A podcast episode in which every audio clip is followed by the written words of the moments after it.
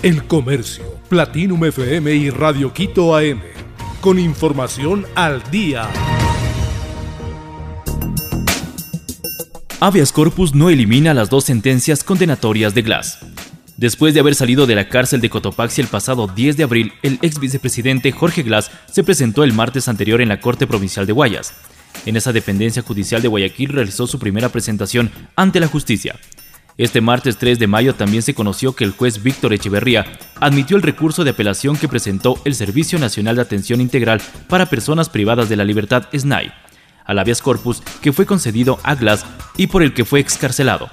Les regalé cuatro años y medio de mi vida a todos quienes me acusaron estando preso, habiéndome entregado para que encuentren y demuestren sus acusaciones, y nunca pudieron hacerlo, dijo el ex vicepresidente Glass. Sin embargo, indican los especialistas que el hecho de que esté libre por un habeas corpus no significa que sus condenas de seis años de prisión por asociación ilícita en el caso Odebrecht y de ocho años por el caso Sobornos hayan sido revisadas y revocadas. Son procesos penales con sentencias en firme que determinaron su culpabilidad y está para confirmarse una sentencia más en el caso Singe. Adenovirus 41, posible causa de la hepatitis aguda en niños. Este virus respiratorio no es la única posible causa, aunque fue detectada en varios pacientes, los CDC de Estados Unidos y organismos europeos siguen investigando. Especialistas recomiendan fortalecer el control. Alabama, en Estados Unidos, activó la primera alarma. En octubre del 2021, un hospital local recibió a cinco niños con lesiones significativas en el hígado, de causa desconocida, algunos incluso con insuficiencia hepática. Un informe de los Centros para el Control y la Prevención de Enfermedades de Estados Unidos detalla que todos dieron positivo a adenovirus, un virus respiratorio. El Centro Europeo para la Prevención y el Control de las Enfermedades coincidió con estos reportes luego de casos registrados en Reino Unido y otros países. El adenovirus, en particular el tipo 41, es hasta ahora la principal sospecha de causa de los cuadros de hepatitis aguda en menores que activaron desde hace un mes una alerta epidemiológica de la Organización Mundial de la Salud. Hasta ayer 4 de mayo del 2022 había 228 reportes probables en 20 países, la mayoría de Europa.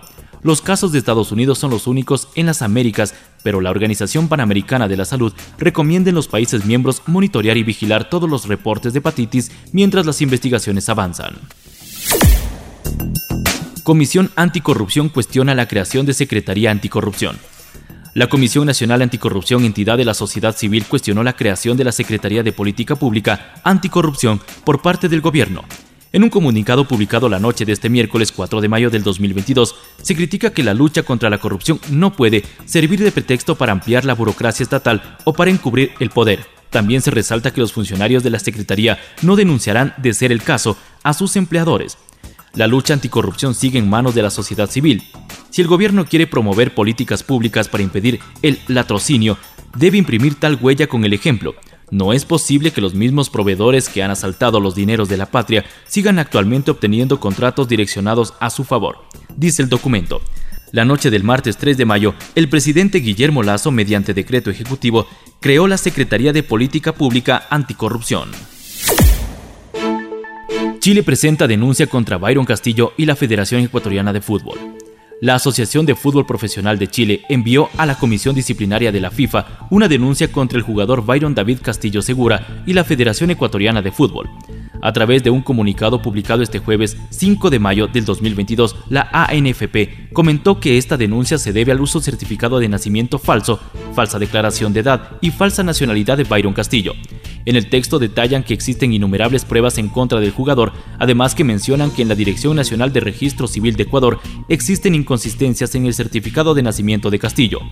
Asimismo mencionan que una comisión investigadora de la FEB concluyó que el jugador de Barcelona Sporting Club es de nacionalidad colombiana.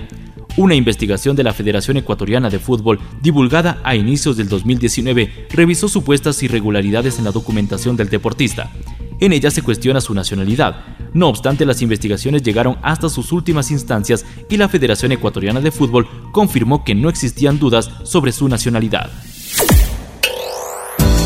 Amber Heard alega agresiones sexuales. La actriz Amber Heard aseguró este miércoles 4 de mayo del 2022 que su ex marido, el también actor Johnny Depp, amenazó con matarla durante una discusión que ambos tuvieron en su yate cuando viajaban por las Bahamas.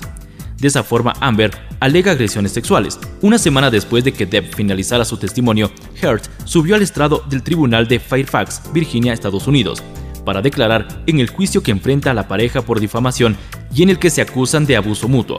En el litigio, Depp la acusa de difamación por un artículo que ella publicó en el diario The Washington Post en el 2018, después de su divorcio, en el que aseguraba haber sufrido abuso doméstico. Estoy aquí porque mi marido me denunció por un artículo que escribí, arrancó Heard, de 36 años, quien insistió en que para ella es profundamente doloroso tener que revivir los momentos más turbios de sus cinco años de relación.